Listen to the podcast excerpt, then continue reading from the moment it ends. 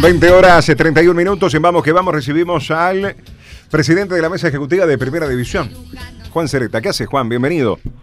¿Qué tal? ¿Cómo les va? ¿Cómo andan? ¿Andas bien? Bien, lo más bien. Bueno, me alegro mucho. ¿Sos de los que te gusta el cuarteto? Sí, sí, sí, ¿Sí? sí.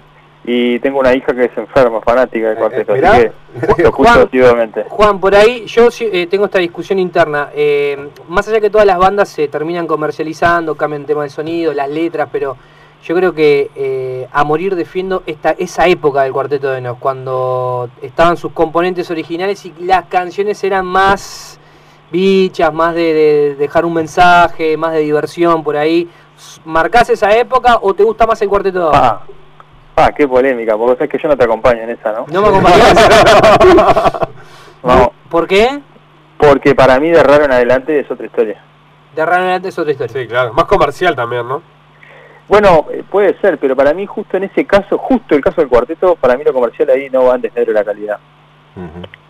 Eh, en muchos otros casos iría con tu, con tu teoría, justo Sí. en esta no. Pero bueno, es cuestión Sí, de... capaz que- por eh, ¿sabes, lo ¿no? que, sabes lo que debe ser también? Son momentos de la vida donde nos, toma- donde nos va tomando, ya que sea, una canción, un grupo, este, Sí, ellos fueron creciendo siendo músicos, ¿no? O sea, y nosotros también, Sí, con también, otros gustos, supuesto. con otra cabeza, Claro, con, obvio. eh, va- vamos e- evolucionando Pero- o hasta involucionando, pero Yo creo que, a ver si Juan me, me acompaña, no sé si yo no lo veo tan así, pero capaz que Juan lo ve así y quizás interprete eso yo. ¿Vos crees que el cuarteto no perdió ese atrevimiento que tenía con, con- a través de sus letras, de su música? Bueno, puede ser. Este, a mí me parece que ganó muchísimo en calidad. En calidad. Más allá de la, más allá de la masividad de- de- después de Raro, ¿no? Y todo lo que significó la explosión de la banda a nivel este, internacional, que obviamente antes podría ser que en Argentina se conociera, pero era más que nada una banda uruguaya y- Claro. y, más que nada caracterizada por la desfachatez de, su- de sus letras, Claro. de su música, ¿no? Claro. Este, yo creo que tal vez lo que se fue un poco del, del, del, del rubro del humor en la música, digamos. Esa ¿no? desfachatez, sí, exactamente. Este, pero de- pero para a mí me parece que después de Raro adquirió una calidad que como músicos yo creo que crecieron muchísimo y, sí. y las composiciones de repente no son para el lado del humor o para el lado tanto del rock pero pero pero la pucha que las letras son no se hacen de para otro Yo creo que toca temas sociales, los, los sigue tocando, creo que son más generalizados, pero son más del sentimiento.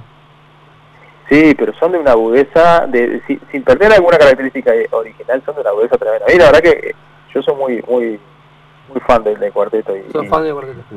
sí.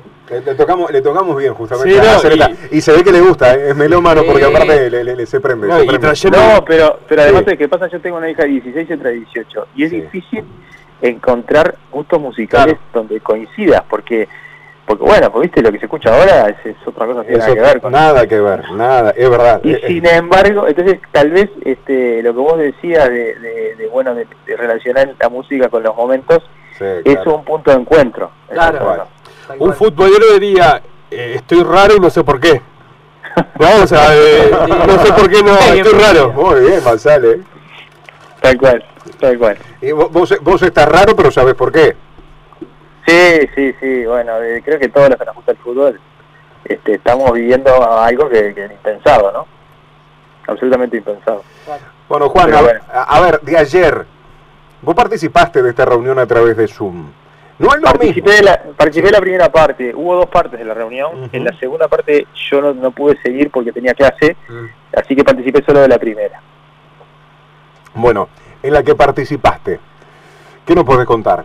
A ver, un resumen de lo que nosotros venimos hablando. No, bueno, en realidad este, yo fui más espectador que otra cosa, le agradecí la invitación de Casales, pero toda la, toda, yo estaba ahí más que nada por si se tocaba el tema de, de cronograma, De fechas, claro. etcétera, pero en realidad toda la conversación este, versó sobre la cuestión económica y los recursos, y el destino de los recursos, etcétera, y, y bueno, yo ahí la verdad que no, no tenía mucho que aportar. Y Claro. claro, y incluso Juan, hablábamos con, con Ernesto Odebra ayer en Vamos que Vamos, y el presidente de Cerro Largo estaba eh, muy molesto, digamos, y calificó la reunión en el principio, cuando empezábamos a conversar con él, de muy dura, fundamentalmente porque, eh, por el aspecto económico, al menos la posición de Cerro Largo y según él de, de muchos de los equipos, eh, pretendían o esperaban eh, que, que el ingreso económico fuera superior, ¿no? Yo creo que, no sé si, sí puede ser, pero yo creo que más que nada lo que se planteó, lo que yo entendí de la reunión, es que muchos presidentes o representantes de los clubes pretendían que los recursos que vinieran de FIFA o de Conmebol pasaran directamente a los clubes. Y, y bueno, y no fueran, este, no fueran destinados a cubrir necesidades básicas de otros actores del fútbol directamente desde la asociación. Me pareció que ese fue un poco el, reproche, ¿no? A ver, eh, escuchamos hace un ratito. Sí, pero perdón, también el dinero porque él decía que, que 400 mil dólares nomás este, iba a ser para, para cada uno de los clubes y de ahí la, la división para la A y la B.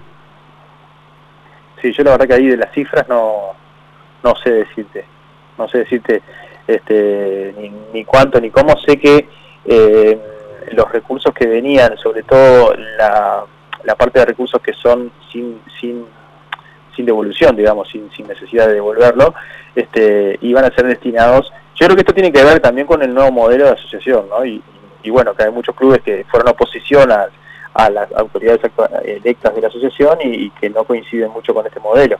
Pero eh, era obvio que parte de los recursos no iban a ir a primera división, iban a ir a otros, a otros con otros destinos, y eso en el entendido de que la asociación es mucho más que el fútbol de primera división, sin, sin desmerecer lo que la importancia que tiene el fútbol de primera división, este, la asociación necesita fortalecer y, mantener funcionando una serie de, integrantes del fútbol en sí, que no son solamente el fútbol de primera, pero bueno, siempre son, esos temas siempre son opinables, discutibles y obviamente que cada uno ve la cuestión desde el lugar que, ocupa, ¿no? Los, dirigentes de los clubes de primera sufren este, la- las consecuencias de esta crisis y obviamente que son los que tienen los presupuestos más altos y los, los que le pega más fuerte.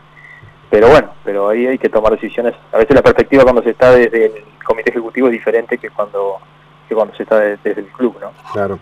Recién escuchamos a, a Belloso de competencias de la Conmebol hablando de la necesidad de jugar Copa Libertadores de América, Copa Sudamericana, las, las eliminatorias este año. Aunque sea algo, pero jugarse. Y en el caso de Libertadores y Sudamericana, si se tiene que terminar el año que viene, enero, febrero, que se termine, pero jugar. En el caso de, del fútbol uruguayo, podemos decir que prácticamente no se jugó nada. Tres fechas. Tres fechas que Claro. prácticamente nada. Es como que tenemos que arrancar absolutamente de cero. No pudo arrancar la segunda división que arrancaba Sí, a los pocos bueno, días, yo, ¿no? yo haría una diferencia. A ver. porque Una cosa es que no se haya empezado el campeonato, como por ejemplo la segunda división, Claro. y otra cosa es que se hayan jugado tres fechas, porque jugar tres fechas ya te implica que ese campeonato hay que terminarlo. Seguro, Mira, las 12 vos no fechas que podés- quedan, Juan, hay que No, terminarlas. no podés eh, anular las tres fechas que se No, no, está claro, claro. Mirá Rentista que iba Totalmente primero con de 9 acuerdo. puntos. Totalmente de acuerdo. por ejemplo. A diferencia de una liga que no empezó, como podría ser la segunda división, donde vos podés cambiar hasta el modelo de campeonato. Claro, digamos. totalmente de acuerdo. eh, a, a eso iba. A lo que voy es, eh, manteniendo las fechas, yo ahí tengo dos sensaciones y quiero que vos me traslades tu opinión. Tengo do- una sensación que es, mantenemos la fecha que se estableció de entrenarse en julio, volver en agosto, y después tengo otra sensación de que, ¿por qué no hacerlo antes si venimos bien y en el resto de, de- los eventos ya empezamos? Y veo, por ejemplo, el básquetbol que está muy activo como para una vuelta rápida y con otras dificultades, como por ejemplo es un deporte que se juega en espacios cerrados. Entonces, este, tengo esas dos sensaciones, como que nos embretamos en unas fechas y quizás pudiendo empezar antes. Bueno, yo creo que, que eso de alguna manera está condicionado por la incertidumbre que todos tenemos respecto a la evolución de la enfermedad en el Uruguay. O sea, no, no, no, la verdad que no, afortunadamente, por ahora creo yo ha sido menos grave de lo que se imaginaba y bueno, y no sabemos si es que está por explotar o que nunca va a explotar. Claro, porque incluso Juan, entre otras cosas, no empezó el frío intenso todavía, ¿no? Claro, bueno, esa incertidumbre sanitaria, digamos, creo que condiciona el resto. Lo que sí tengo claro es que en el fútbol, cualquier protocolo como los que se están manejando del tipo sanitario requiere dos meses eh, para que esté- se esté jugando, ¿no? O sea, que hay que empezar eh, dos meses antes. Pues donde vos empe- donde sigas todas las fases que recomiendan los protocolos sanitarios internacionales, que son más o menos los que está manejando Uruguay, eh, entre las, las primeras actividades que se realizan a estar pronto para competir, tenés casi dos meses. O sea, habría, habría que arrancar en junio. habría que arrancar en junio, este, porque si no en agosto no puedes estar jugando. Claro, sí, sí, está claro. ¿Y eso va a ser así, Juan? ¿Eso es lo que se puede manejar? Bueno, eh, no sé exactamente porque dependemos de muchas cosas. entre otras de las que ustedes mismos mencionaron. ¿Qué pasa con la actividad internacional? Porque en los protocolos sanitarios que se manejan a nivel mundial y que va a manejar la asociación, se requiere incluso que no se compita más allá de una vez por semana. Y si vos no podés competir, eh, yo puedo fijar todas las fechas fin de semana, no hay ningún problema, pero si además vamos a tener actividad internacional, ahí ya se complica. ¿Y cómo va a ser la actividad internacional? ¿Va a haber que viajar? ¿No va a haber que viajar? Sí. Eh, bueno, hay mucha cosa para trabajar. Aparte también la posibilidad de esa de, de, de, que si es en una sede sola, una sede, vos, vos ahí tendrías que parar. Parar la actividad. Igual, claro, igual la Colmebol eso no lo evalúa, no lo tiene en cuenta, quiere seguir con las competiciones como están. Pero de todos modos, ya ahí también te, te generaría un inconveniente a vos para, la, para formar fechas. Te pregunto, ¿cabe la posibilidad realmente de que se juegue en un, en un escenario único el campeonato uruguayo? En la apertura, es decir, ya sea Charrúa, Ayer hablábamos con Lombardo de Cafo y nos decía, el Estadio Centenario se prepara para cuatro partidos por fin de semana. Resiste cuatro partidos. Bueno, el Estadio Centenario hay que tener presente que si la actividad internacional se retoma como de alguna manera parece que se va a retomar eh, mayor o menor intensidad este año, tenemos que cuidarlo para la selección, ¿no? Porque tenemos claro que, que ya, ya tiene que estar bien. Eso es una prioridad, me parece, de todo el fútbol uruguayo. Después, lo de concentrar en canchas, y bueno, yo no descarto nada. Eh, nosotros por ahora no manejamos ninguna de esas hipótesis, porque eh, con el ejemplo que te ponía recién, hasta que no sepamos por dónde viene la Conmebol, eh, no podemos no podemos este, plantear ninguna ningún nada ningún escenario. Eh, lo de la, concentración en algunas canchas puede tener sus ventajas desde el punto de vista sanitario, eh, pero también tiene que todo esto tiene que ser aprobado por los clubes, porque si nosotros terminamos la apertura jugando en, en algunas canchas solamente, en cancha neutral, digamos, pongámosle así, eso afecta las localidades de clausura del año que viene. Entonces, toda, todas esas cosas que implican este, incidencia en lo deportivo tienen que tener el aval de, de, los clubes, ¿no? Claro, y yo ayer hablaba con los compañeros, Juan, y es un poco así, que después este, cada uno va a querer este, jugar como local, independientemente de que sea con claro. público, ¿no? Porque ponerle los que están comprometidos por el descenso, por ejemplo, y quieren jugar como local en su escenario. Eso es algo lógico. Sí, sí. Por eso, eh, no es tan sencillo establecer ahora un panorama con, con una mínima certeza, ¿viste? Sí, es, es verdad y, es, y, da como para un, un, lindo debate de, a ver, qué tanto estamos, este, pretendemos o podemos relegar de nuestros intereses como para la vuelta al fútbol. Ah, sí, eh, totalmente, a ver, va a haber que relegar, pero claro. vamos a ver cómo y hasta dónde. Claro, yo, a ver, y, y, te digo, te sumo un tema más, Dale. es el que vamos a tener que, que enfrentar a, a corto plazo. ¿Qué modificaciones reglamentarias vamos a hacer, no? A ver, debido a... Y bueno, eh, ahora ya tenemos... A, ver, a ver debido, yo no sé, eh, te pregunto es, eh, cuál sería la, la, modificación, por ejemplo... Bueno, son para discutir, pero a mí se me ocurre, sí. esto es una opinión personal, tenemos ya la comunicación de FIFA de los cinco cambios. Hay que decidir si se va a aplicar en 2019 los cinco cambios. Uh -huh. sugerencia de FIFA, y para el 2020, para el 2021 va a ser, pero para el 2020 hay que decidir si se aplica Eh, personalmente, ¿qué pensás sobre el tema de los cinco cambios vos, Juan? ¿Estás de acuerdo? En, en estas circunstancias que aplican los cinco cambios. Claro. Son cinco cambios, pero en tres oportunidades. Sí, ¿no? claro. Sí, sí, claro. Este, y después tenemos todo el tema reglamentario que hay que modificar pensando en la situación sanitaria, ¿no? Porque, eh, por lo menos yo creo que si, si vos retomás el campeonato y te aparece un contagio en un club, tiene que estar decidido de antemano qué se va a hacer. O sea, sí. ¿se va a parar el campeonato si un club tiene cuatro jugadores contagiados? ¿No se va a parar? Eh, ¿Va a haber un número de contagios que se va a permitir? Claro. Déjame, déjame contarte algo y tomarlo como ejemplo. No que vaya a pasar acá, pero tomarlo lo que está pasando hoy con las, con las ligas y los países que ya volvieron a los entrenamientos y que ha dado, por ejemplo, algún positivo. Por ejemplo, en Alemania hay algún positivo. ¿En Corea no dio también? Y, pero, y ni siquiera, pero esos equipos no dejaron de, de entrenarse. O ni siquiera fueron a la cuarentena y van a comenzar el fin de semana. En Italia por ejemplo, en la Fiore salió Martín Cáceres, el pelado positivo, y el resto de, del plantel siguió entrenando de forma individual, con el protocolo, pero no es que dijo, bueno, está, si estuvieron en contacto, váyase todo el mundo para su casa. ¿Se entienden? Se... Sí, sí, bueno, yo creo que esas cosas tienen que estar resueltas antes de empezar. No, puede ser una cosa que se discuta en el medio claro. campeonato. Y, y, lo, que, y, y lo que entendemos a las autoridades, ya sea del fútbol como ustedes o del gobierno, eh, es, che, si vamos a empezar, no volvamos atrás. Claro, Una claro. vez de arrancar, obvio, esto es un tema, sí, Juan. Este, eh, ¿Se analiza la posibilidad de cambiar, por ejemplo, de eliminar algún torneo, ya sea, por ejemplo, el intermedio? No lo, no lo hemos planteado. O sea, no, no, no, no nos hemos planteado, sí hemos manejado algunas alternativas en términos generales, como, como la más propicia y recomendada la continuación del calendario original, que es lo que decíamos, ponernos como meta terminar la apertura en el 2020. Ese, ese es un escenario y correr los torneos para el 2021. El intermedio que se juegue en enero, por ejemplo. Claro, claro, que se juegue al inicio del 2021 y poder completar a mitad de año el campeonato con la clausura.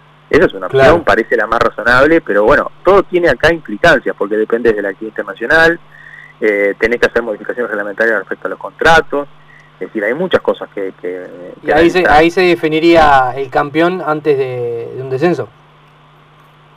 Y puede ser. Porque yo me imagino que la opción de suprimir el intermedio, quizás por ahí algunos clubes eh, podrían saltar, por así decirlo entre comillas, este, porque se juegan puntos importantes pensando en el descenso. No, no, la, la decisión de suspender el, el- eliminar el intermedio trae consecuencias dramáticas Claro. porque vos al, eliminar la- al disminuir la cantidad de partidos ya tendrías que establecer coeficientes Nuevos. que Nuevo, equiparen la, la ausencia de esos partidos en la tabla de descenso. O sea, Claro. ya, ya es mucho más complejo, ¿no? Obvio, obvio. Pero bueno, eh, como decía al principio, cualquiera de las soluciones que se tome tiene que pasar por los órganos este, democráticos de la asociación y serán los clubes los que van a decidir eh, en qué medida renuncian a cosas, porque bueno, porque esto nos va a exigir renuncias. En, en ese, en el- si se aplicara eso que tú decís, Juan, ¿no? Eh, por más que todo a confirmar, eh, ponerle el intermedio en enero y después el resto de la actividad, ¿eso qué implicaría? Que, eh, por ejemplo, en junio del próximo año, julio, eh, que se pudiera hacer un uruguayo especial, como ya Sí. hubo en el 2016? ¿sí? Como se hizo cuando cambiamos el ciclo de temporada, Claro, Para compasar. Seguro. para compasar nuevamente.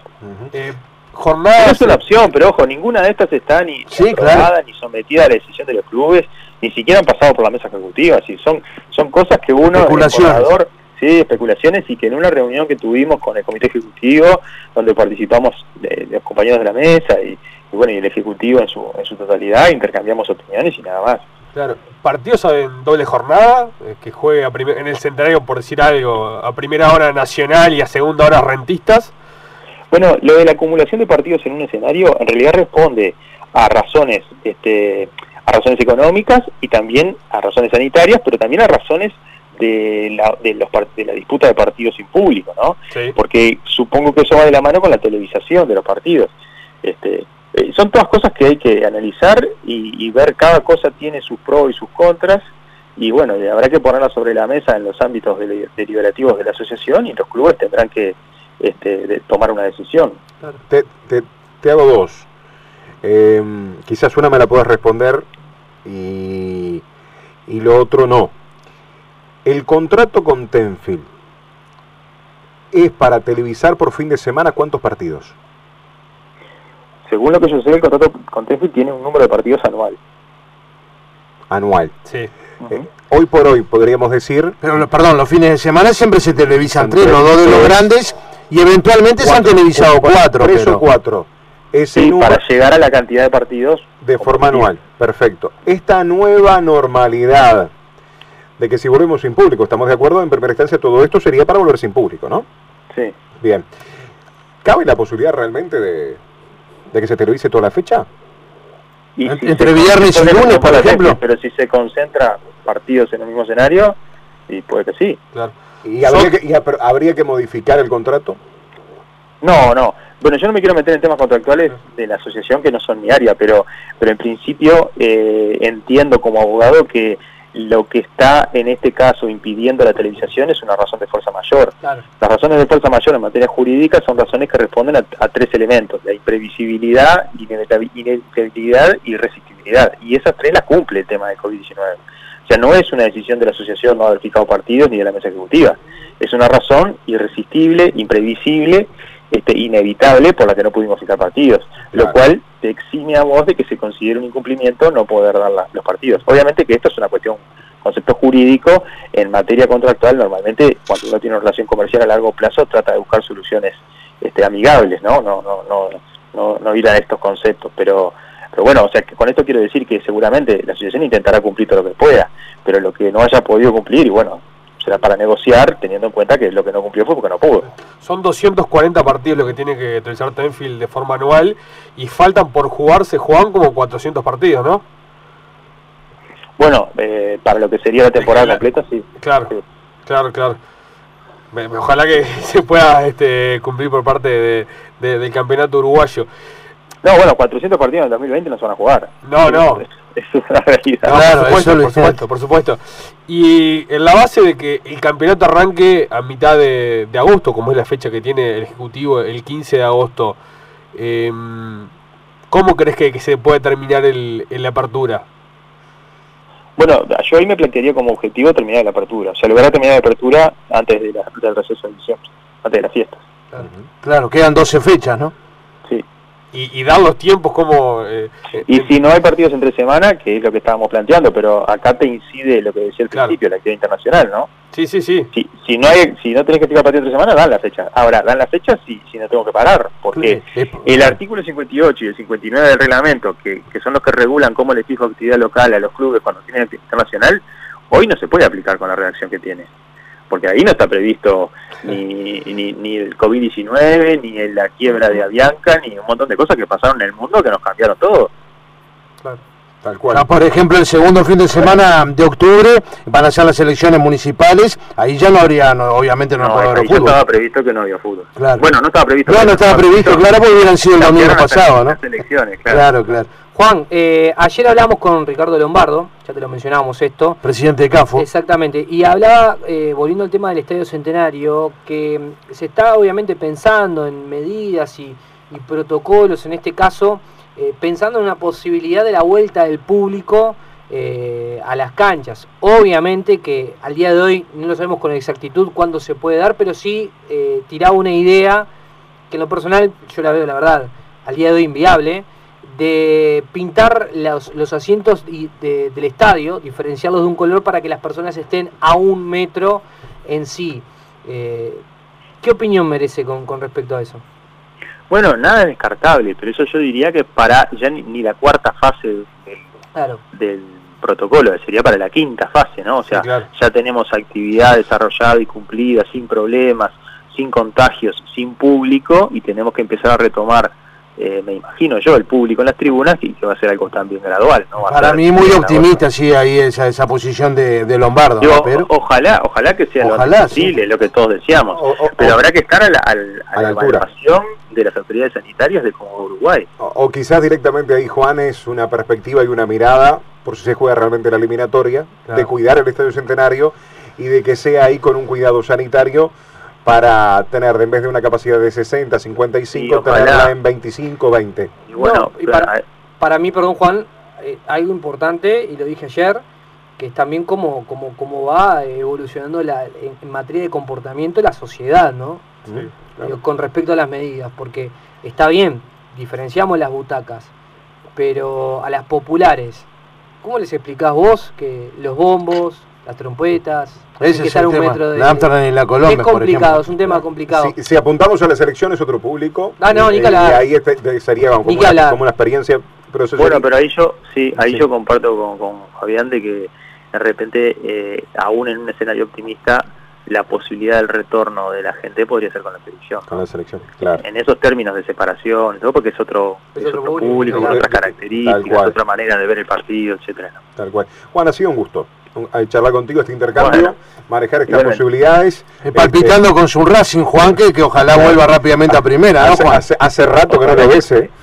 Eh, Hace exactamente, bueno, con Juan eh, somos dignos rivales, ¿no? De Claro, esta Claro, el, de- famo- el, el- el clásico clásico oeste. está llevado, eso te iba a decir, que Racing para los hinchas de- como Juan y como yo, eh, me parece que es un partido importante, de linda característica, se pone lindo, pero ta, no es tan clásico como, como lo vemos por, por, por lo- el conocimiento histórico que tenemos de los clubes, ¿no? Eh, tal Sí, cual- sí, tal es, más, es más moderno. a, a ver, vos- yo te iba a preguntar eso, ¿vos lo tomás como clásico? Yo a esta altura sí lo tomo cl- Ah. como clásico, pero no con, no con el fanatismo que lo- Claro. Claro, te terminás contagiando. Yo, yo- yo te soy sincero, mi, mi padre, este, mi viejo Víctor de Peñarol y de Racing. Yo, yo de chico iba mucho al Roberto a ver a, a Racing. Este, me acuerdo una, una, una piñata que se armó que me llevó mi viejo, me sacaba el gordo, no sé cómo corrió ese día, como para, para sacarme rápido por, por el Roberto. Y, este, y, y la verdad no, lo, no recuerdo que, yo tengo 36, que de niño se, se tuviese como Fénix y, y Racing un gran clásico, pero entiendo que es más moderno. Es más moderno, Es más sí. Mirá, moderno. yo voy a Como Danubio defensor, ¿no? Voy a ver a Racing desde los 5 años con mi abuelo. Ajá. Y durante toda mi infancia, adolescencia, juventud, no, no era clásico con, con Fénix. Claro, No, Es, es algo más de los últimos años. Claro. Pero, por ejemplo, mis hijas, que son tan hinchas o peor que yo de Racing, ellas sí lo sienten más como un clásico. claro. Claro. Sí, hasta de redes sociales si se quiere, ¿no? El clásico del oeste.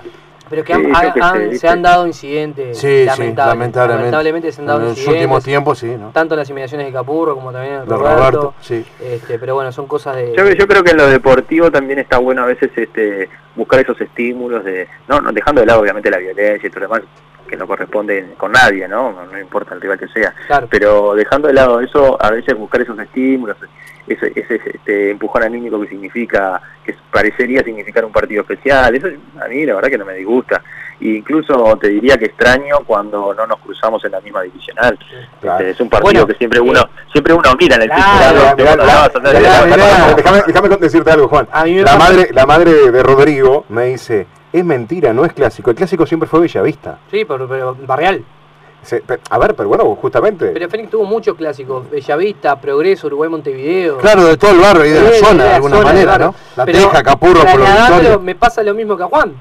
Eh, descendió Racing, tengo amigos que juegan en Racing y ah, obviamente deseándole lo mejor y tratando de apoyar en, en el duro momento, que, que- que es un descenso, porque uno lo vivió, yo ya lo viví lo que es un descenso, como Juan también, pero también después de eso te proyectás y, y escuchás a los hinchas de Fénix decir, ah, descendió Racing, a ver, la, la fatalidad de uno y la alegría de- del otro, ¿no? Pero eh, después te pones a pensar, pero no va a haber clásico este año. Bueno, pero ves, ahí, ahí yo Y ahí es como que te entra un bajón. Viste que, que los otros clásicos, digo, por poner el clásico típico uruguayo, Peñarol Nacional, viste que uno eh, parece que goza con la desgracia del otro. Claro. A mí eso no me pasa con Fénix. O sea, yo, a mí me encanta ganarle a Fénix, pero, y, y ese partido no, no, me, no me es indiferente, Claro. pero no me, no me significa nada que, que Fénix baje. Es más, eh, no quiero que, que Fénix baje. Claro, pero te pasa lo mismo que a mí porque conocemos al club de años anteriores y reconocemos que es un clásico de la actualidad. Claro. Al hincha moderno, o sea, al hincha moderno, a, la- Sí, a los- sí, a puede las nuevas sí. generaciones dentro de las hinchadas, tanto de Racing y de Fénix, le pasa eso como pasa en Peñarol y Nacional. Sí, sí, puede ser, puede ser, sí. Juan, tengo para- amigos en Fénix, mirá, eh, eh, tengo de, los- de los jugadores con los que tengo amistad, uno es Nacho Payas. Claro, O sea que, que imagínate, este, hoy plenamente, habiendo jugado Racing, plenamente identificado con, con Fénix. claro. Este, y bueno, y uno va haciendo amigos en el mundo del fútbol. Obvio, obvio. Y, y tiene, normalmente si sos hincha de cuadro chico, tenés muchas cosas más en común con los demás hinchas de cuadro chico. Sí, los ni que hablar, ni que hablar, ni que hablar. Bueno, yo a mí me pasa con Miguel Aragujo, que hablamos dos por tres, ahora en, en- en- en Brasil, obviamente, pero hablábamos mucho, digo, más allá de una broma, pero no, no, no, no, no, no había tanto fanatismo y siempre obviamente deseándole lo mejor. Juan, vamos a cerrar la nota como la arrancamos, hablando del cuarteto, así que te damos el Dale. pie para que sugieras un temita como para despedirte. A Y ver. mirá, no me acuerdo, no me acuerdo cómo se llama ahora, si la payada digital o algo así, pero el, el tema que está, que ya tiene un nombre parecido, que está en el último disco, para mí eso es, es supremo. Supremo. ¿Te ubicás cuál es? Sí, a ver. Supremo. Lo tenemos por ahí. Ahí nuestro gran operador Rubén se, Vázquez. se llama así. No, no, no, no. No, no, no, no. Supremo es el calificativo que Claro, le puso Juan. Ah. No, no, entendí. Dijo algo de payador, ya lo estoy buscando la Rubén. payada no. digital. La payada De digital. paya, payadora, algo de eso. ¿Dónde estás payando, Rodrigo? No, le, enten- le entendí mal yo, no escuché eso, me pasa por un temita de ansiedad, no sé por qué vine con un tema de ansiedad hoy en, hoy en esta Pero noche. no, Mate. hoy- hoy- todos los días, el mate, programa el mate de la noche. No me mates así, Sí, porque no es así. Eh, tengo otra pregunta que, que es inevitable para nuestros entrevistados a esta hora, Juan. Sí, ¿Te revolvés en la, en la cena, por ejemplo? ¿Sos de cocinar? Sí, sí, sí. sí. ¿Qué, qué vas a cenar hoy? No, no sé, todavía no sé. No, no, no, la noche, ya pensé que estabas en vía De. Juan te dice, me defiendo en, la cena y ahora te dice que hace cenar. Pancho al microondas. No, si me dijo que se revuelve. No, no tengo microondas, primer punto. Mirá. No, no soy anti microondas. ¿En serio? Y segundo, como tengo clase de noche siempre, Mm. Mi, actividad en general, este, cuando llego a casa a las 10 de la noche. Claro, Pero claro. Para mí es tempranito. Es algo rápido. Sí, sí, sí. ¿Alguna minuta? Claro, algo rápido. Digo, no, no, a veces calentarlo de mediodía, ¿no? Claro, Sí, ya sí, otra cosa, claro, claro, por supuesto. Ah, mira, la estamos buscando. No la vamos, no, no la estamos, no la estamos encontrando. Te despedimos con lo que tenemos a- por, por parte de nuestro jockey. Juan, fuerte abrazo. Gracias por estar. No, pero les pido, Sí. les pido que busquen con más tiempo para otro día, Sí. que busquen la canción del último disco de, de- de De- Cuarteto, que es una, una especie de, de contrapunto entre el hombre y la, mu- y la computadora. Marioneta. Eh, la tiene, la tiene, la tiene. tenés? Ahora sí, Ahora sí. Nadie me vence ahora. Esa, esa, esa. Esa, está. Escuchen la letra. Dale, te- me dale, te despedimos con esta. Gracias por estar. Fuerte abrazo. Vamos Dale, un arriba. abrazo. Chau. chau.